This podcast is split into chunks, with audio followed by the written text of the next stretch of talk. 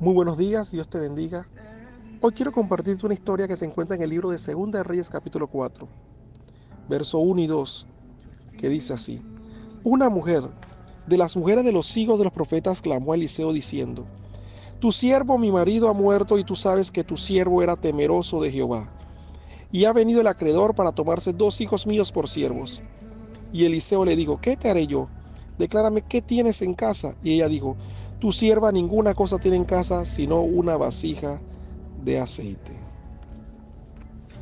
Interesante esta historia porque es la situación que viven muchas personas.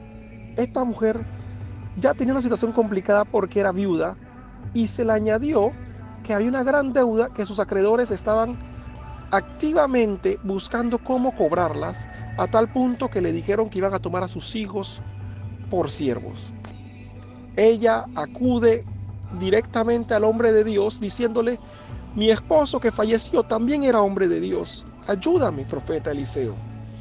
Y Eliseo le hace una pregunta, primeramente diciendo, ¿qué te haré yo? Y segundo, diciéndole, ¿qué tienes en casa? Y esta historia a mí me motiva, me inspira, me anima. Y por eso quiero compartirla contigo. Esta mujer, la historia nos dice que la crisis que afrontaba era complicada y tenía un tiempo, un plazo que tenía que dar respuesta porque si no sus hijos iban a ser esclavizados.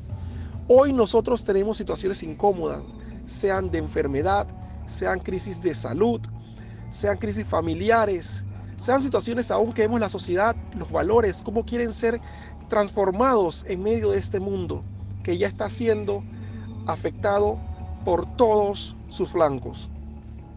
Sin embargo, en la respuesta del profeta Eliseo marca mi vida porque dice, ¿qué tienes en tu casa?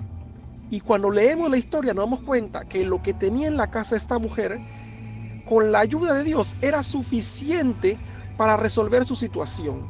Es decir, con Dios con nosotros y con lo que está a nuestro alcance, nos basta para cualquier crisis o problema que se nos quiera avecinar. Hoy quiero decirte que seguro estás atemorizada o atemorizado por la situación, pero hoy también Dios nos dice, recuerda que tienes recursos. ¿Qué recursos? Te los quiero mencionar algunos. Tienes ese recurso llamado la oración, que antes has acudido, y no solamente antes acudido por emergencia, sino que hubo un momento donde lo hacías por devoción y por amor a Dios.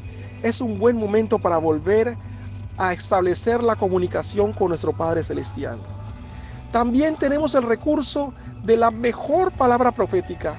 Nos gusta saber qué profeta, qué profecía hay en las calles. Sin embargo, la Biblia es aquel libro en el cual la palabra que se encuentra en él es fiel y verdadera. Y debe ser un buen momento para poder aferrarnos y alimentar nuestra fe con la verdad de Dios. También te quiero decir que este momento así como Esther, es un momento especial para el cual tú has sido llamado. Sí, has sido llamada. Es decir, que ese ministerio llamado espiritual, profesional o vocacional que Dios ha puesto en tu corazón desde hace mucho tiempo, creo que es un buen momento para comenzar a avivar el don y avivar el llamado. Estos tiempos especiales son para desempolvar los proyectos y las ideas creativas que tú estás segura y seguro que fue Dios que te la dio y puedes pensar que este momento no es un momento de fructificar, sino es un momento en el cual hay que ver cómo se estira lo poco que se tiene. Te animo a que confíes en Dios. Esta mujer viuda fe puede ser una de las primeras emprendedoras, pero con la ayuda, la provisión y el favor de Dios, con eso poco que tenía en su casa. Hubo un gran milagro que pudo pagar su deuda y pudo vivir por tanto tiempo. Y sí, te animo a que comiences a orar, a pedirle a Dios, dime qué tengo en la casa, que es la solución a mi situación actual. Y recuerda que con la ayuda de Dios, con Dios todo es posible. Y Él nos ha manifestado siempre que con Cristo lo podemos todo. Que tengas un excelente día. Dios te bendiga.